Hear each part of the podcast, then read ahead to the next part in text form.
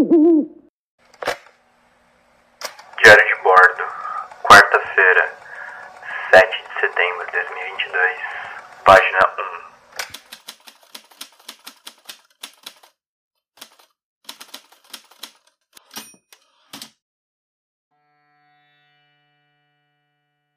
1. Eu preciso fazer dois comentários antes de ir pro assunto. O primeiro, eu tô me achando idiota de continuar essa história com você.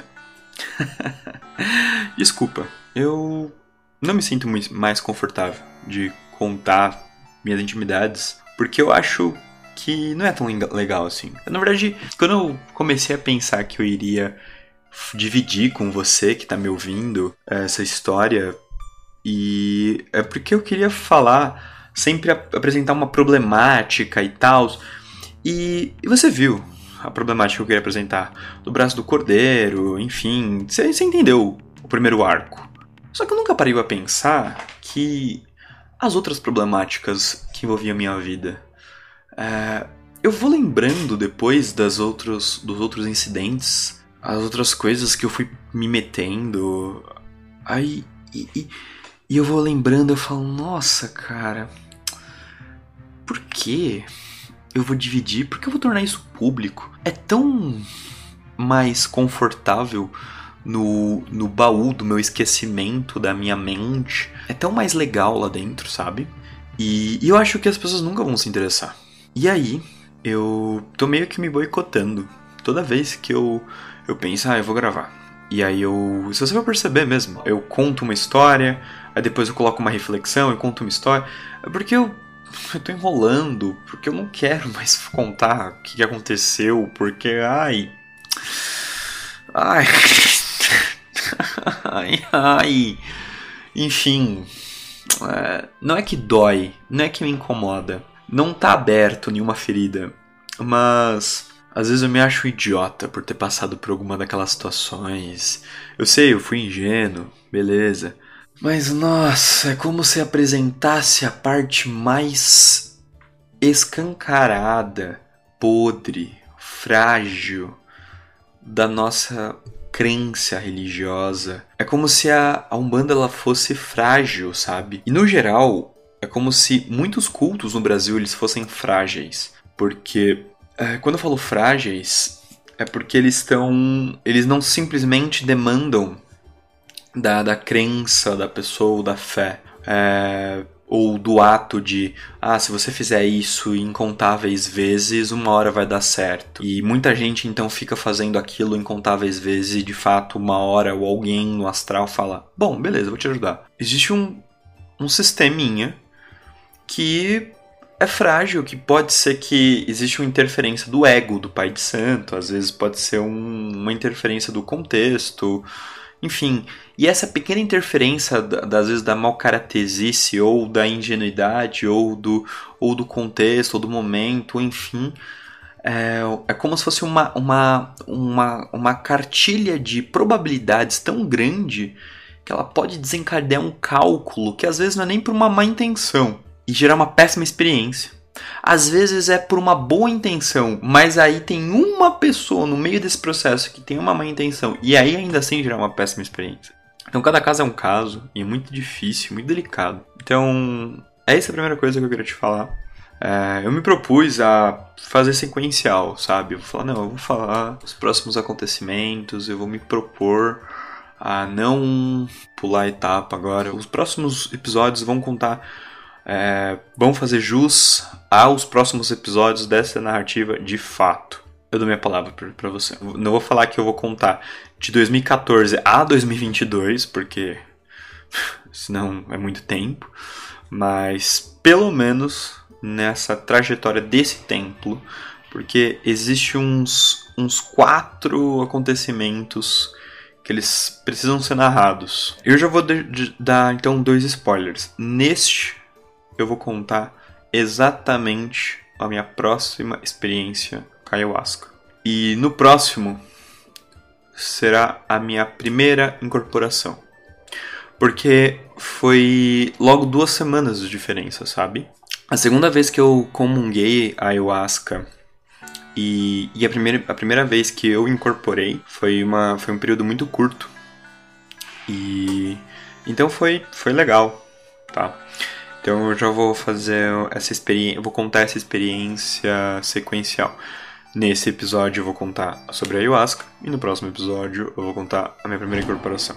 E agora eu preciso fala, fazer meu segundo recado, que é uma errata. No episódio que eu falei sobre as vésperas do batismo, no Catimbó, eu expliquei um pouquinho sobre o que estava acontecendo no século XIX, século XX no Brasil, o que estava sendo, começando a se desenvolver no cenário nacional. E lembrando, o Rio de Janeiro era a capital do Brasil, estava acontecendo algumas coisas que isso viria a ser importante. É, o kardecismo ele estava sendo considerado o, o, o braço positivo a, a religião, ou no caso a crença mais aceita por todos, então tudo que dialogasse com, com o kardecismo era mais fácil ser aceito em massa, porque o kardecismo prezava uma hegemonia social muito forte. Ao longo do século XX, a Umbanda ela ganha o Rio de Janeiro e e na Paraíba surge a, com, a, com a Maria do Acais segunda um híbrido de um culto que tem raízes fortes no catimbó, mas agora com o nome Jurema, que vai parecer também o que acontece com a Umbanda e a Macumba Carioca. Agora com uma nova roupagem, com novas formas para poder se preservar com as novas imposições do Estado. Que essas imposições elas vai, vão modificando o culto, que essas modificações se preservam até hoje no culto. Isso foi o que eu falei. Aonde está o erro aqui? Eu disse que o catimbó ele, ele com a Maria do Acais, que ela era uma mulher bem católica, ela traz e também com muitos muitos portugueses ele que, que colonizaram essa região com a bruxaria ibérica, eles trouxeram uma visão assim, tipo, de catolicismo, um catolicismo popular, onde que traz um culto sincrético, uma, uma questão ali com com um Pai Nosso e Ave Maria, que isso tem uma questão uh, folclórica que que quebra feitiço ou que faz feitiço através disso, enfim. Isso na verdade não começou no século 18, 19 ou com a Maria do Acais. Eu tô lendo um livro do Ronaldo Weinfass que é, chama-se A Indígena, que vai falar sobre o Recôncavo Baiano e sobre os Tupinambás, que é justamente o que vai criar uma, um culto chamado Santidade. E ele vai explicar o que estava acontecendo no século XVI na Europa, como Portug Portugal e Espanha estavam olhando para o México, para o Peru e para o Brasil, e como a Espanha começou a colonizar México e Peru, e como Portugal começou a colonizar diferente, começou a colonizar o Brasil, mas sempre numa ótica religiosa, comparando os dois, porque isso vai desenvolver um culto chamado santidade no Recôncavo Baiano, ou naquela região como um todo, no, na etnia indígena que a gente chama de Tupinambá. O, Renal, o Ronaldo Weinfaz, ele inclusive cunha um termo chamado é, catolicismo tupinambá, e que eu acho muito foda. Ou seja, nós estamos falando já de um ano 1580 que já possui um catolicismo. Ele até discute sobre se de fato os o, algumas crenças hoje guaranis elas são de fato originárias do Guarani pré-colonização ou se já é uma mistura ou já é um efeito pós a colonização. Eu vou fazer um leve, para... fazer um leve paralelo com isso. É, por exemplo, a santidade ela preza uh, que você, ao você balançar o maracá e fumar cachimbo, você almeja um dia você construir um mundo que é uma terra sem, sem uma terra sem males, uma terra perfeita. Você alme, almejar alcançar a terra onde o sol nasce, onde as frutas são a, a grama sempre é verde, as frutas estão sempre no cacho. Isso é uma também uma, uma construção do paraíso cristão. E aí o Ronaldo Weinfass, ele analisando é, essa visão guarani dos, de, dos anos 1520, ele diz então, será que a, a, a, cultura católica ela foi entrando, ela foi entrando, ela foi entrando, e o jeito de pensar católico foi entrando, foi entrando, foi entrando, até como pensamento, alguns de, algumas ideias como o paraíso, o jeito de o que vai acontecer com o seu corpo quando você morrer, para onde vai sua alma. Pensamentos assim vão entrando na sua família, no seu culto. Essas são as primeiras coisas que vão mudando a sua tradição. Depois, para que depois de muitos anos, é, a última coisa que de fato vai ter no seu culto, a roupagem final seja que no seu altar tenha de fato ou não uma imagem de um santo. Então, o que eu quero dizer é, o que determina ou não, segundo Ronaldo Weinfass, eu não posso dizer que um grupo de pessoas é, de etnia que são, que são ainda indígenas ou são, sei lá, o mais tradicionais possíveis, brasileiros, que moram no sertão, que eles ainda, sei lá, estivessem no ano 1700, só pelo fato deles não cultuarem um santo católico, não, não terem uma imagem de Jesus Cristo ou de uma Nossa Senhora, não significa que eles não sejam católicos. Você entende? O catolicismo ele não se expressa única e exclusivamente pela expressão visual. Olhar dessa forma é a gente hipervalorizar a iconografia. E aí é o que a gente vai falar sobre. É, o que ele também vai fazer uma crítica, que é a idolatria. Então a gente pode estar hipervalorizando a idolatria e não o sentimento. Entende? Ou se uma pessoa ela internalizar o costume, ela pode não ter nada externo, mas ser. E também o contrário, ela pode extremamente externalizar tudo e não ser. Então não vai ser isso que vai ser um determinante. Então são outras coisas que eu tenho que analisar. Então essa é uma, é uma correção que eu precisava fazer para você que está me ouvindo, tá?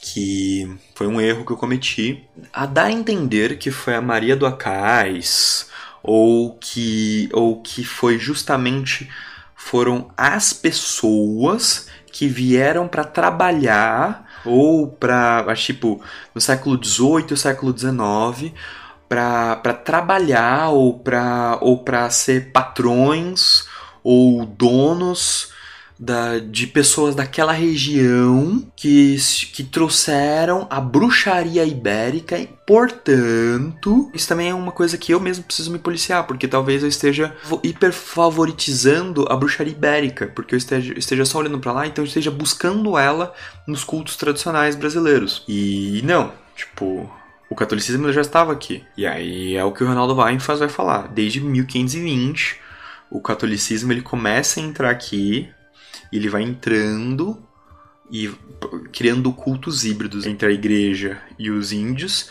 aí cria essa entidade e depois vai criando outros cultos a partir disso, para depois vir os escravos, para depois criar novos cultos a partir disso. E, e assim, e aí vão passando centenas de anos, aí depois vem pessoas para trabalhar, que daí, bom, no final de tudo isso, a gente talvez desemboque no que a gente vai chamar de catimbó. Mas antes disso, teve os cangaços que aí é outra história. Mas espero que tenha ficado claro. Então, errata feita é, para você. Beleza? Agora vamos lá. Oficialmente.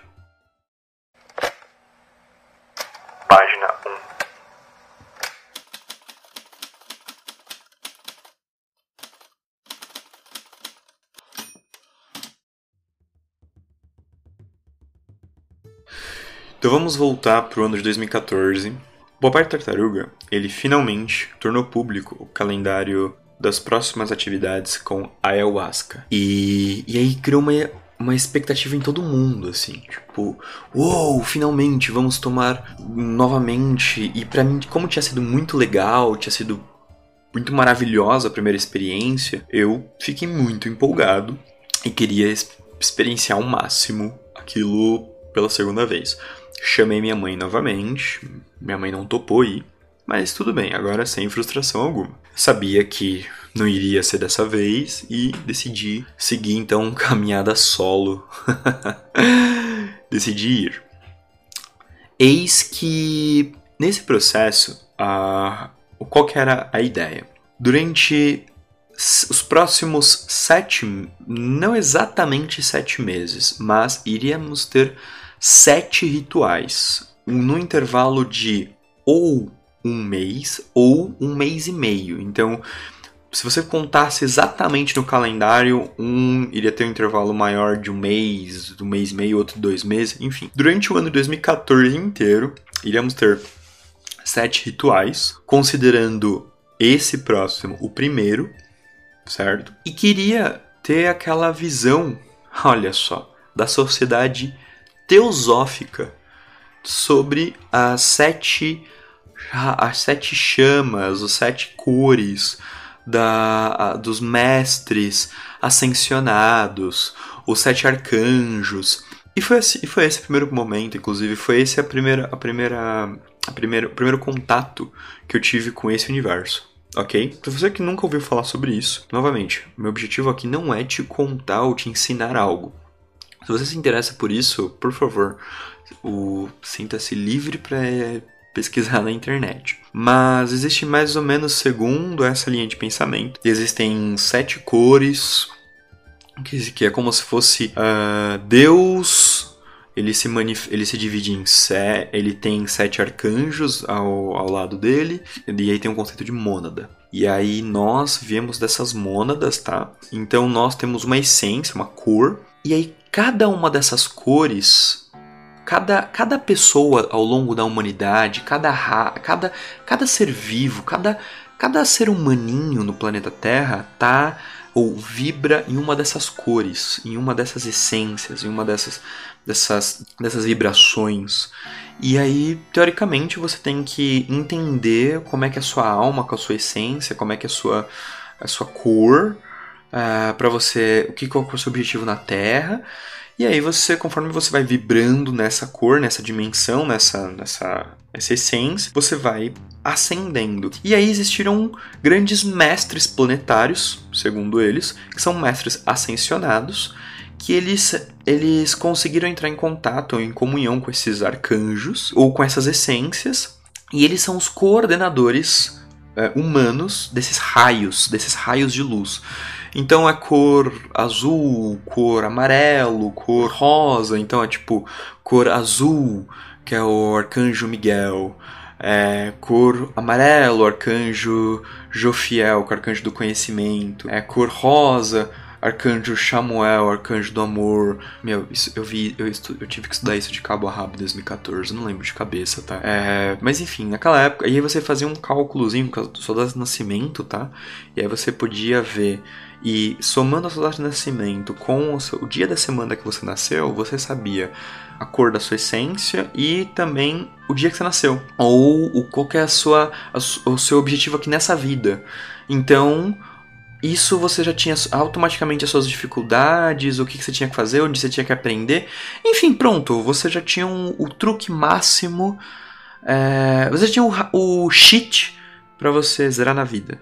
É basicamente isso. Mas assim, eu tô sendo exatamente simplista, estou, tô usando diversos maneirismos para explicar todo um conceito passado pela sociedade sofista, da Helena Blavatsky, etc, etc, etc. Então, assim, eu não tô poupando nenhum esforço. Tá, nitidamente, você tá vendo que eu não tô tendo, não tô medindo nenhum esforço para falar que eu não gosto dessa linha de pensamento, né? Então, desculpa, se eu estou sendo, se eu estou mostrando talvez uma leve inclinação partidária ou de, hum, eu, talvez você deveria estar sendo um pouquinho mais imparcial. Não, não nesse assunto. Desculpa, eu não consigo. Ah, eu acho isso muita baboseira, velho. Hoje, ainda mais. Na época, eu acreditei. Piamente. Hoje, acho baboseira pra caramba. Mas enfim, o tempo passou. Bom, e então eram sete, iam ser sete rituais com a ayahuasca, cada um com a cor de um, um desses raios. com a força de um, cada um desses arcanjos. Então, dentro desse, desse, cada um desses rituais, iria ser evocado todas as divindades que pudessem te auxiliar durante esse processo de do que aquele, do que esse raio, o que, que esse raio representa na sua vida. Então, eu vou, eu vou ler exatamente. Eu fui, eu fui buscar no meu Facebook que a minha postagem de 5 de março de 2014 que eu publiquei sobre esse ritual. E aí eu vou, eu vou ler para que você possa entender exatamente o flyer do que estava me aguardando. Arcanjo Miguel, ajuda-me, ajuda-me, ajuda-me. Arcanjo Miguel, proteja-me, proteja-me, proteja-me. Arcanjo Miguel, liberte-me, liberte-me, liberte-me. E que, com a graça de Miguel, tudo prospere. Ritual xamânico do São Miguel Arcanjo. Venha se conectar com a energia crística do arcanjo Miguel. A energia de Miguel é masculina e engendradora.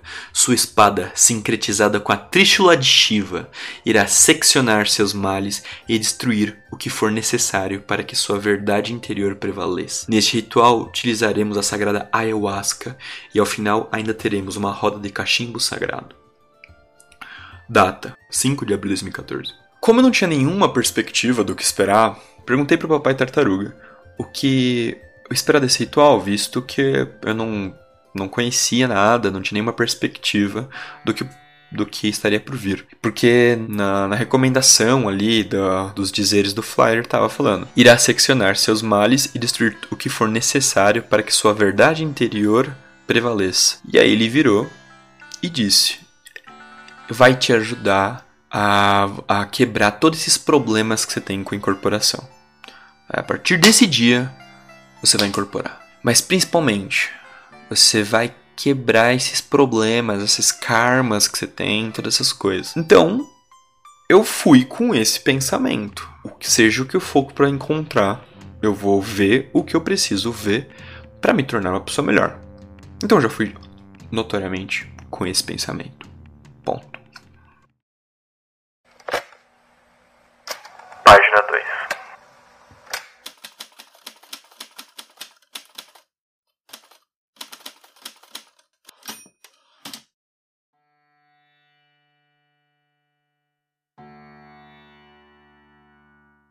Chegando no dia ritual, eu.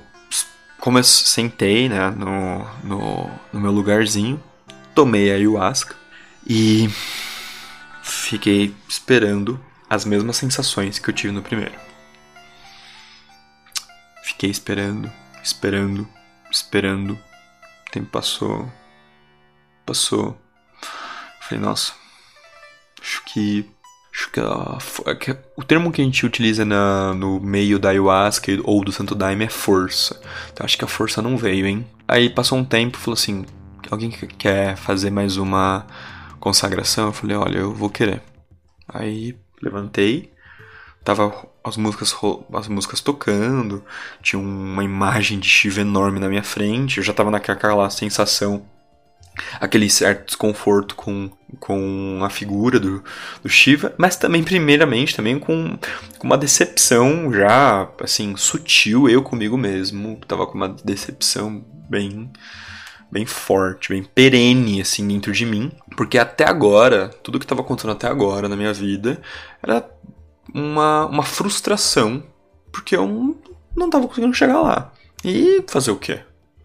Acho que eu nunca ia chegar lá, sabe? É, as pessoas conseguiam e eu não.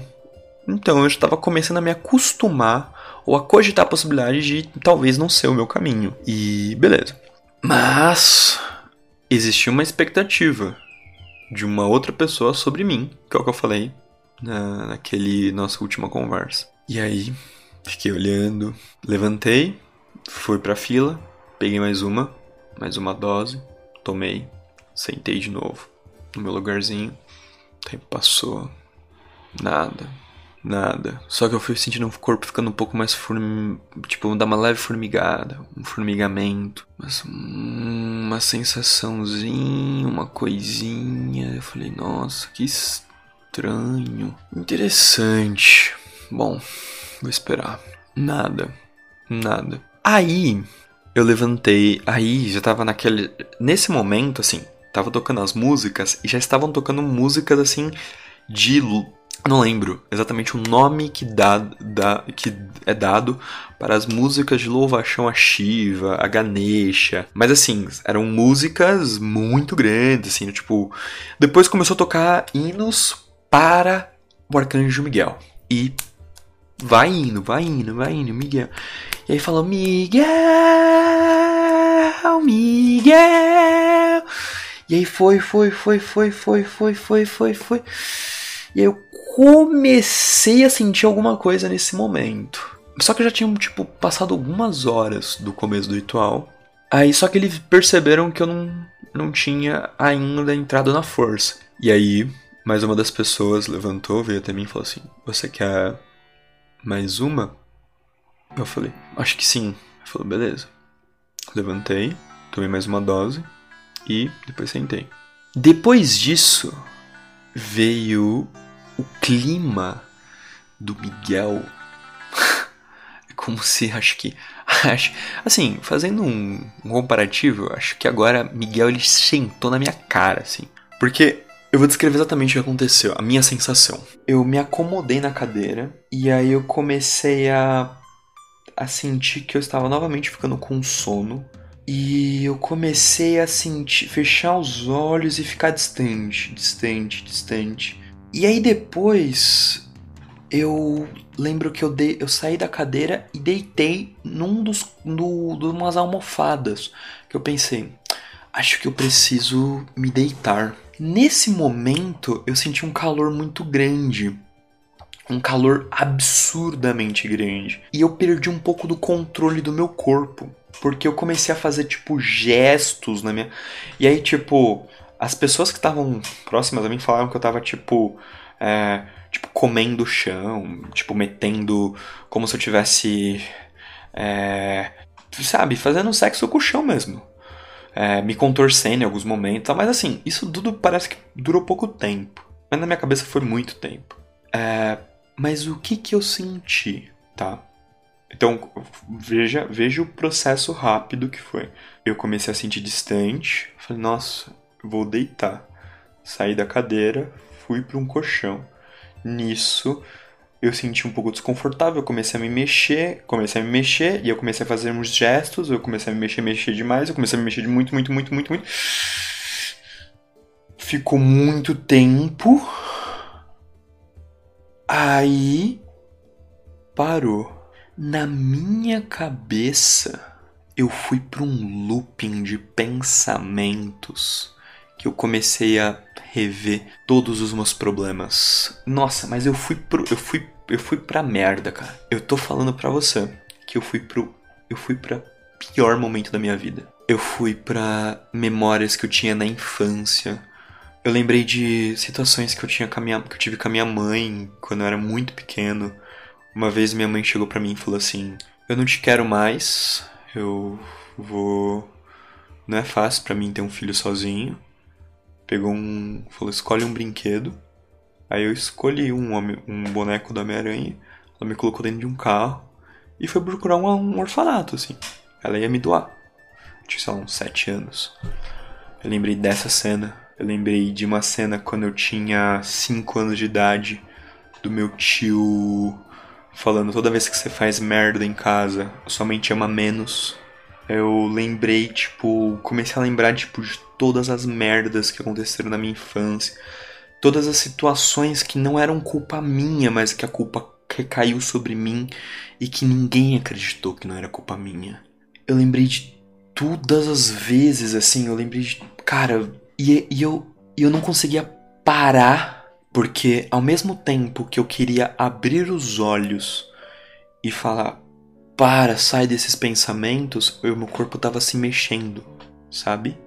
E, e ao mesmo tempo eu tava parado, eu tava imersozaço num looping de lembranças merdas. Mas assim, tipo, eu tava no âmago, no fundo, no fundo, no fundo, no fundo.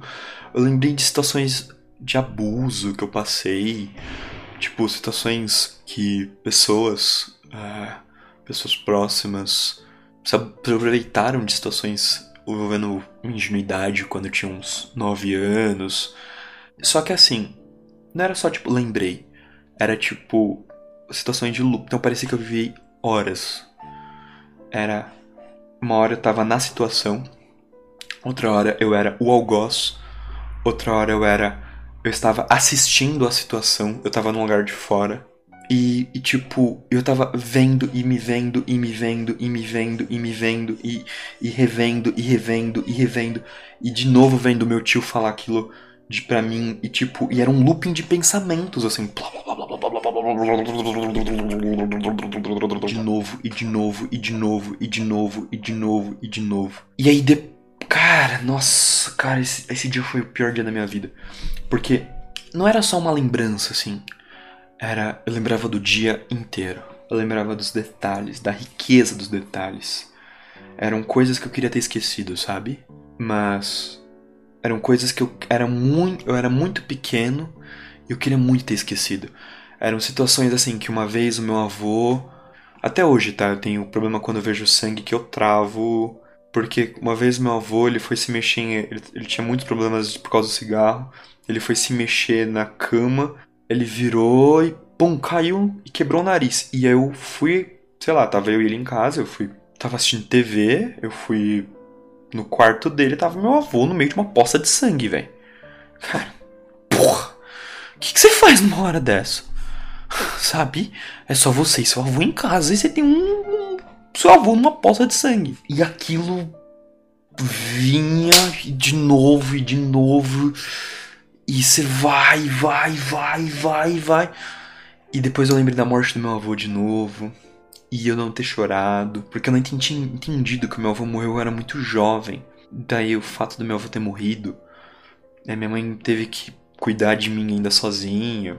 E ter, tipo, ter arcado ainda todos os custos. E, tipo, é foda pra uma mãe solo, sabe? E ter tudo passado por tudo isso. Aí. Aí eu lembrei de as coisas que aconteceram na minha, na minha adolescência.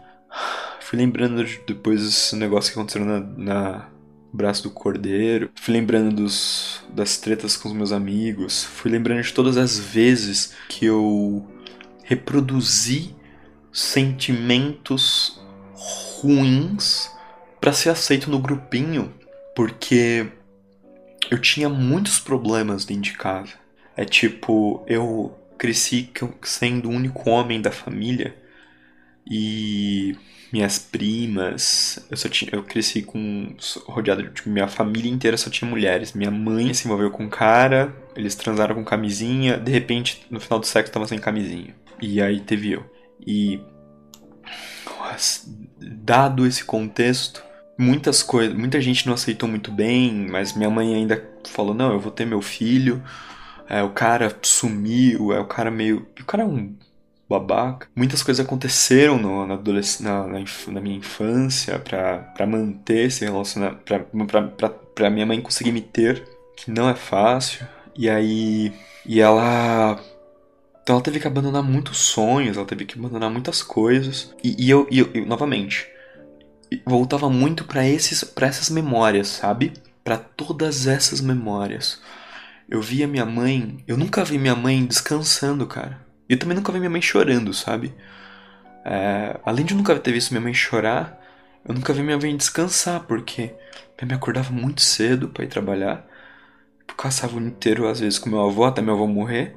Depois com eu fui passando com muitas mulheres que limpavam a casa. Não tinha tempo de fazer isso, porque chegava em casa, ela tinha que fazer um segundo turno ou fazer outros trampos para conseguir colocar todas as coisas em casa. E era muito foda, mano. Era muito foda, muito foda. E aí minha mãe teve muito. E isso ela fez durante muito, muito, muito, muito, muito, muito, muito tempo. Que ela simplesmente. Ela criou vários problemas com insônia. Aquela ponto que ela se acostumou a dormir 3 horas por noite, 4 horas por noite, assim. Mas por que eu tô falando isso? Foi, foi muito forte isso. E eu já não queria mais lembrar daquilo. Eu não queria mais estar nesse, nesse, nesse looping de emoções eu não queria mais olhar para tudo isso, sabe? Eu não queria. Porra, me tira daqui. Me tira dessa merda que eu tô, que eu tô olhando. Tipo, mano, ah, deixa eu abrir os olhos, deixa eu voltar a viver naquele meu mundinho de fadas que eu tava vivendo até, até duas horas atrás. Tipo, eu não quero lembrar dessa merda. Puta, vai tomar no cu. Por que eu tô tomando essa merda de novo? E, tipo, eu não conseguia parar. E de novo, e vai para mais. E, tipo, aí se não era a lembrança da, da, da minha mãe querendo me doar, era a lembrança do meu tio, era a lembrança da, do morte do meu avô, era a lembrança do. Era a lembrança do abuso, era a lembrança de coisas, assim. Era. Cara, foi. Aí depois. Aí. Eu cresci novamente, né? Eu cresci no meio da, de muitas mulheres. Então eu tinha expressões que minhas primas usavam. E eu usava roupas que minhas primas. Tipo, minha, minha prima mais velha deixava de usar. Tipo, eu, eu cresci numa família muito pobre, né? Então minha prima mais velha deixou de usar uma roupa. E aí passava uma blusa, passava para mim. Então eu ia pra escola com, sei lá, uma blusa do Leonardo DiCaprio do Mickey e tal. Então na escola, simplesmente, todo mundo me zoava. É, eu tinha que performar um não, eu não sou, ou eu não posso ser, ou eu não faço parte de toda e qualquer coisa que, tipo, eu preciso ser aceito de qualquer forma. E isso me fez eu nadar por searas onde que na minha adolescência eu fui um cara muito abusivo e tóxico também, tá ligado? E aí depois disso voltava pra memórias com namoradas e ex-namoradas, tipo, quando eu fui um babaca e tipo, nossa, o quão a margem de consentimento foi jogada no lixo por, por, por frases e por palavras e por ações que eram culturalizadas dentro do convívio que eu tava vivendo, sabe? E é tipo. Cara, com a, repetição dessas, dessas várias e várias memórias que estavam vindo, todas elas à tona, ficou claro uma coisa. Quando eu era pequeno, ainda era uma. Eu tava, eu tava vivendo uma consequência de uma, de uma escolha que não foi minha. Na adolescência, já não. Eu tava sendo ativo. Então eu tinha responsabilidade sobre a, aquela ação. Aí já a consequência já era minha, tá ligado? E aí eu vou fazer um adendo que eu não percebi naquele dia. No episódio passado, eu falei sobre coisas velhas. Na, na conversa que eu tive com você no último encontro. Nossa, falar sobre isso sem chorar é muito difícil, tá? Eu tô me esforçando ao máximo. Hoje eu, hoje eu consigo, graças a Deus, eu chorar, mano, mas eu não conseguia. Muitos anos de, também de terapia ajudam. Ó, pra você que tá me ouvindo agora, terapia ajuda pra caralho. Então, eu falei sobre, sobre, sobre coisas velhas, sobre o moderno uh, e, o, e o antigo, né? Uma discussão sobre isso, porque reviver essas minhas memórias, essas coisas, essa timeline, me fez lembrar que eu vi uma figura que essa foi a primeira vez que eu a vi. Eu só vi ela mais, sei lá, duas ou três vezes na minha vida inteira. Eu vou mencionar ela, mas eu não percebi ela a primeira vez, tá? Eu só consigo perceber que eu a vi hoje porque eu tô contando uma coisa que aconteceu e eu lembro como foi que eu saí desse transe. Então, eu estava novamente assim, tipo, como eu falei, parece que eu fiquei eu fiquei, sei lá, minutos me revirando no chão e aquilo foi durante parece na minha cabeça horas, memórias, memórias, memórias, memórias, memórias, memórias, memórias. Looping, looping, looping, looping, looping, looping, looping, looping, looping, looping. Aí teve uma hora que graças ao meu DDA, eu consegui prestar atenção, que eu desviei do foco, né, que eu tava com o meu DDAH, né, tipo, que eu tava prestei atenção que eu tava acontecendo outra coisa, e aí eu percebi que que tava desconexo. O que eu estava fazendo era diferente do que eu estava lembrando. Que eu tava fazendo duas coisas diferentes. Então, tipo, certa vez eu estava. Tipo, a ação que eu estava tomando no corpo era diferente da ação que estava na minha cabeça, a, memória que eu estava revivendo. Aí quando eu percebi isso, meio que parece que cortou um pouco do transe. Mas foi por segundos. quando aconteceu isso, eu consegui meio que. Sabe quando você tem aquele, aquela sensação que você tá meio dormindo? Meio dormindo? E você vê que alguém tá te olhando? Você tá deitado na sua cama, que você tá meio que naquele estado de meio do acordado, meio dormindo, que alguém tá te olhando? Nessa hora, eu vi uma senhorinha. E, e era uma senhorinha muito velha. Uma senhorinha, branquinha, branquinha, mas muito velha, muito velha. E é tipo como se no momento que eu percebi que ela me que eu que eu a vi, ela sumiu, puf. E aí parou. Só que nesse momento eu respirei. Mas aí só ficou em mim a vergonha, a decepção. Ficou tipo todo sentimento de tipo tudo, tudo, tudo, tudo, tudo veio assim de lá do meu âmago, todas as memórias, todas as coisas vieram e, e ficaram aqui, sabe? E essa sensação foi horrível. Página 3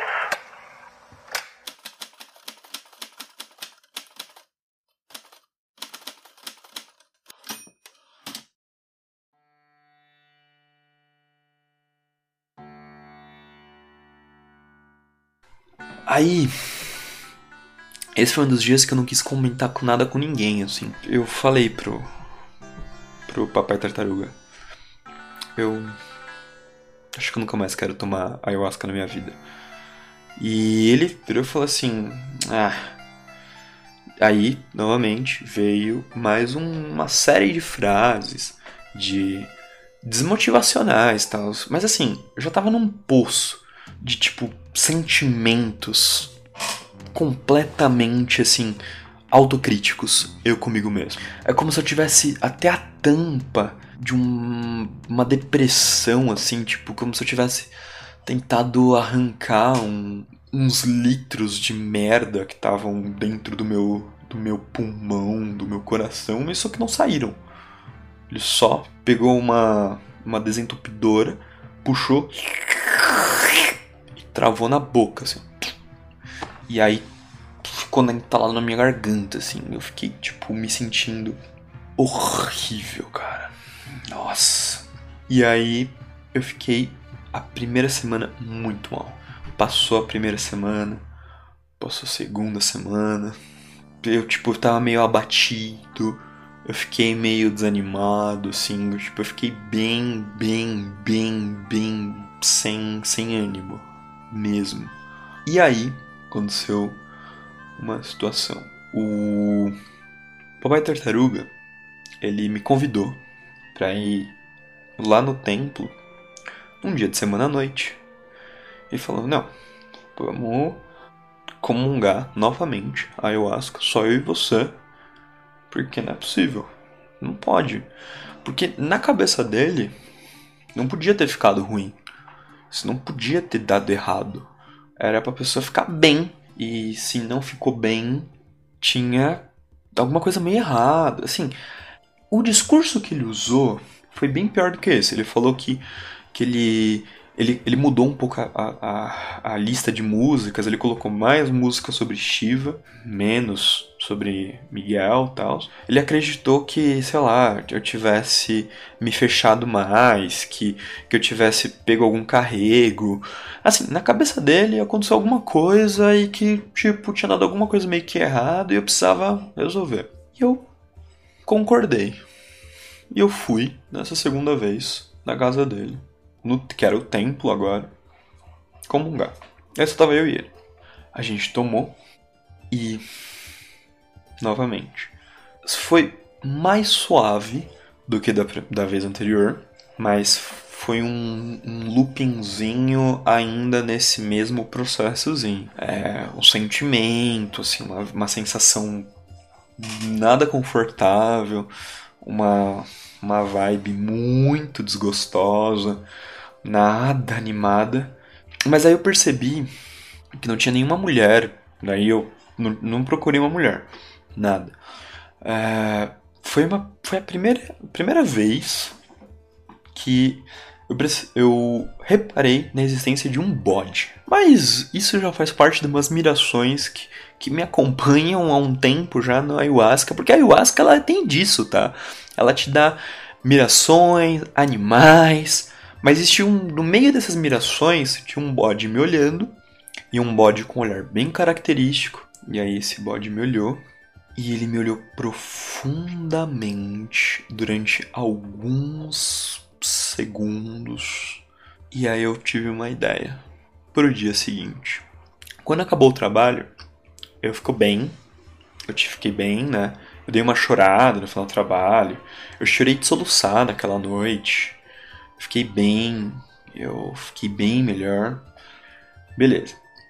E aí, eu acordei fui trabalhar. E quando eu cheguei em casa, durante, durante aquela semana, durante aquela semana, eu conversei muito comigo mesmo enquanto eu tomava banho, enquanto eu, eu tentava meditar, enquanto eu ainda estava tentando buscar fazer alguma coisa com Om Gangana Tepayana Maha, Om Gangana Tepayana Maha, que era, ok, você viu coisas que você não gosta sobre seu passado, mas o que você pode tirar de lição sobre tudo isso? Ok, você viu coisas que você fez que você não gostou.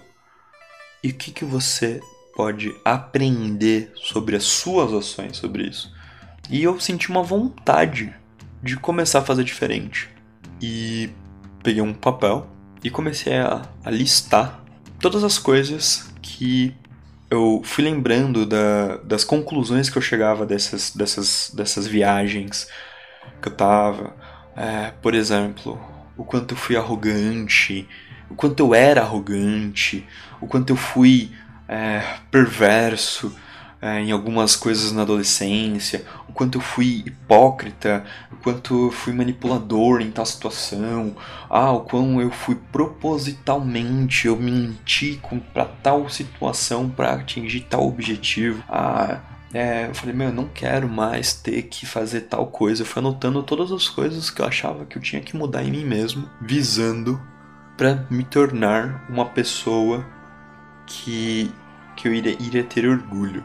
De supetão, eu tinha também visto a, a, a uma, aquelas correntes de Facebook que vive, vive aparecendo, vez ou outra revivem essas correntes de Facebook que falam, né? namorar, se você fosse o pai de uma filha ou um filho e ele namorasse exatamente você, encontrasse para namorar exatamente você hoje, você ficaria orgulhoso ou não com essa pessoa? Meu, isso é sempre um tapa na cara, né? Naquela época para mim foi. Eu falava, nossa, mano, com certeza, né? Nossa, eu não ia ficar nem um pouco orgulhoso. E aí eu falava, por. E vinha muito, muito forte para mim nesse período. E veja, eu tô falando assim, de um processo de uma, sei lá, umas três horas de um processo de ayahuasca, onde eu vi um, uma série de memórias da minha, da minha infância e uma porrada de, da minha adolescência de coisas que eu não citei aqui, mas assim, coisas que, tipo, cara, me dá vergonha, sinto um nojo de falar, porra, eu fui esse cara, mano. Eu fui esse cara. Eu, esse cara que você tá ouvindo, porque você tá falando, caralho, Julião, eu quero ser que nem você. Eu falo, mano, eu fui esse cara. Eu tenho vergonha de falar que eu era aquele cara naquela época sabe? Eu era esse tipo de moleque. Então, passou depois de duas semanas, é, num período, eu fiquei muito abalado, muito abalado com esse choque que foi do meu subconsciente ou da minha ou do ayahuasca de jogar na minha cara, ou aquela senhorinha que tava me olhando, né? Ou aquele, sei lá o que aconteceu, jogou na minha cara, tipo, foda-se, vral. Tipo, Cara, sem dó nem piedade, velho. E, mano, eu falei, caralho, mano. Mano, poderia ter cometido um suicídio, tá ligado? Porque eu fiquei muito abatido. E depois, na segunda vez que eu, que eu tomei ayahuasca, também aconteceu. Que aí, nesse, nessas duas semanas posterior, eu vi muita coisa, né, muita corrente Facebook e tal, que falava muito sobre coisa de autoajuda, mas, mais importante, essa segunda vez já veio de novo essas, essas mesmas memórias, só que não com o mesmo afinco. Não era tipo, ah lá, você de novo sendo abusado. É tipo, caralho, olha que filho da puta, aquela pessoa, ela tá sendo egoísta ao ponto de achar que ela, o prazer dela, é mais importante do que o seu. E isso, olha como isso gerou uma sequela em você. Então, isso não é legal a gente pensar nisso a longo prazo, né? Tipo, quando você fez isso com uma outra pessoa e aí. É, não tô falando que eu estuprei alguém, tá? Não é isso. Mas quando você tá naquele relacionamento, que você fala, a pessoa fala, ah, não tô afim, pô, amor. Aí você tá naquele. No, na culturalização do ah, mas aí você dá aquela insistida e o seu companheiro, a sua companheira cede. Aí você fala, isso não é legal. Aí você cai aquela ficha e aí você começa a ver as coisas de uma outra perspectiva. Então, é tipo, foi a primeira e a segunda, eu falei, puta que pariu. Começou a, a olhar com, uma, com uma outro, um outro prisma que pra mim foi foda. Novamente, eu ainda me senti um bosta. Eu ainda me senti um lixo. Mano, eu ainda não me senti nem um pouco, nem um pouco feliz. O que me ajudou, e eu reforço, mano, eu olhei para aquele, aquele espírito, que ele se apresentou para mim como um bode, Olhei para ele, ele olhou para mim e a gente trocou uns olhares. E aquilo foi me acalmando, me acalmando, me acalmando, me acalmando. E esse acalmar dele me trouxe essa, essa paz de espírito. Tipo, amanhã é um outro dia, sabe? E é esse o outro dia que foi decisivo. Tipo, tá, o que, que, você vai fazer agora? Você, você sabe que você não é, você não pode mais fazer isso. Porque agora já tem uma lição, uma perspectiva. Você não pode mais fazer isso. E aí, o que você vai fazer? Onde você quer chegar? E é assim, esses pensamentos do hum, eu sou arrogante, hum, eu, eu, eu pego todo o assunto e transformo sobre mim, hum, eu falo demais, hum, sou muito fofoqueiro, ah, putz, eu, eu quero, eu menosprezo as pessoas. Tudo isso começou a vir como um tipo um, umas reflexões ao longo das semanas posteriores a esses segundos dois primeiros trabalhos. Mas não acabou aí, tá? Não acabou aí. Mas assim, eu fiquei bastante. Eu fiquei bem melhor, mas ainda fiquei muito mal. Mas muito mal. Mas ainda não acabou aí. E é isso. Tipo, essa foi a a terceira vez que eu comunguei a ayahuasca, eu falo para todo mundo que me pergunta: E aí, o é, que, que, você acha da ayahuasca? Eu falei, mano, a primeira vez foi a melhor experiência, a segunda, a terceira, a quarta e a quinta foi a pior experiência da minha vida. Foi horrível. É, foi muito bom durante um período da minha vida. Cara, real, foi muito bom durante um período. Mas me ajudou bastante mas tem seus, seus, suas questões. Por exemplo, eu acho que eu deveria estar, tá, tipo, estar fazendo terapia, sabe? Eu deveria ter, ter tido um acompanhamento psicológico nisso. Porque eu ia sair de, dali e dar tudo isso jogar na mão de um psicólogo. Porque alguém deveria ter passado por mim. Porque, por exemplo, por exemplo, meus amigos, eu não tinha nem coragem de dividir com ele as coisas que eu vi nesse segundo. Por exemplo, aqui mesmo, eu não contei para vocês com todos os detalhes, todas as coisas que eu lembro, que eu me lembrei. É tipo. É, são situações assim, né? Tipo, ah, sabe aquela festa que não sei o que, blá blá blá blá? Sei, então, você deu PT, você bebeu demais e você só queria se aparecer. Porque você gosta de se aparecer. Tipo, isso não é legal. Pô, isso não é legal. Ah, sabe aquela, aquela garota que não sei o que que você falou sobre tal, pra, sobre tal pessoa? Sei. Por que você fez isso? Porque você queria aparecer para um outro amigo seu que você queria se mostrar que você comeu uma pessoa gata. Por que você faz isso? E tipo, você não tem resposta para uma situação como essa. Hoje eu tenho, hoje, ao longo, no alto da minha sabedoria dos meus 27 anos, eu tenho. Chama masculinidade. A performance do gênero masculino, ela te ensina a você ser competitivo, a você você ser um bosta. Mas naquela época não. Algum ser no espiritual, ele só me apontou. Isso tá, são todas as coisas que estão erradas. Ele só me apontou coisas erradas que eu deveria rever na minha postura, porque isso gera problemas. Seja porque gerou problemas com mulheres, e isso me, me, me gerou problemas para mim, ou porque gera problemas com outros seres humanos, e isso gera problemas pra mim, não sei. Seja porque a espiritualidade me apontou, isso não é legal. Você precisa mudar a sua postura para ter uma caminhada espiritual. Eu falei, eu quero mudar. E aí falou assim, você aguenta? Eu falei, acho que sim. Mas cara, eu não pensei que eu que ia ser um soco no meu estômago. Isso vai ficar claro mais pra frente que eu não sei se você me acompanha há um tempo, mas você vai ver que eu sou eu tenho uma facilidade de tomar de mudar com muito fácil, assim, tipo, por exemplo, meu padrasto, ele gostava de beber, ele foi num bar, levou a filha dele junto com ele no bar. Aí ele foi beber um pouco e ela ficou me pegando pegar uns doces.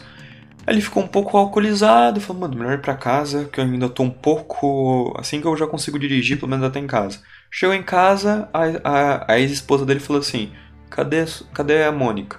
Aí ele, putz, esqueci ela no bar. Aí ele chegou lá, tava chorando. O cara, dono do bar, conhecia ela e tava, tava, tava cuidando dela até ele voltar. Ele chegou e falou: Eu nunca mais vou beber. E esse cara nunca mais tu colocou uma gota de álcool na boca. Eu cresci com esse exemplo, sabe? Eu também cresci com o mesmo exemplo de que uma vez esse mesmo cara, que é esse meu padrasto, ele chegou e falou o seguinte: ele jogava muito society, futebol de salão. Aí ele tava indo no, no, no médico e o médico chegou para ele e falou: E aí, você tem que fazer uma escolha. Você ainda gosta de jogar futebol? Ele falou assim. Então, ou você tem que parar de fumar, ou você continua jogando futebol. Essa escolha é sua. Aí ele tirou um maço de cigarro do bolso e falou: Doutor, a partir de hoje nunca mais fumo. Nunca mais colocou um cigarro na boca. Eu cresci com esse exemplo. Sabe? Esse é o cara que todas as vezes que eu, min, que eu olho, eu falo assim: eu falo, mano, que tipo de ser humano eu quero ser? Eu olho para esse cara, então, que é o meu padrasto hoje. Não quero ser que nem meu pai, que foi um babaca. Eu quero ser que nem meu padrasto, que é um homem excelente. É um homem determinado. Então, quando eu vi uma série de merdas, eu tomei consciência de como eu tava sendo um bosta. Eu tomei, eu tomei essa consciência. Eu falei, eu não quero mais ser esse cara. Aí, eu falei assim, então, e aí? E aí eu falei, eu vou mudar. Então, para todo mundo que me acompanha há mais de, sei lá, um ano, alguns meses, assim, sei lá, você vai perceber que eu tenho uma facilidade muito grande de adotar mudanças e seguir com elas. Eu sou muito disciplinado. Tipo, se eu preciso, pro resto da minha vida, acordar a tal horário e fazer oração, eu vou fazer isso pro resto da minha vida. Se eu, porque isso, se isso vai me dar uma condição melhor de vida, eu vou fazer isso.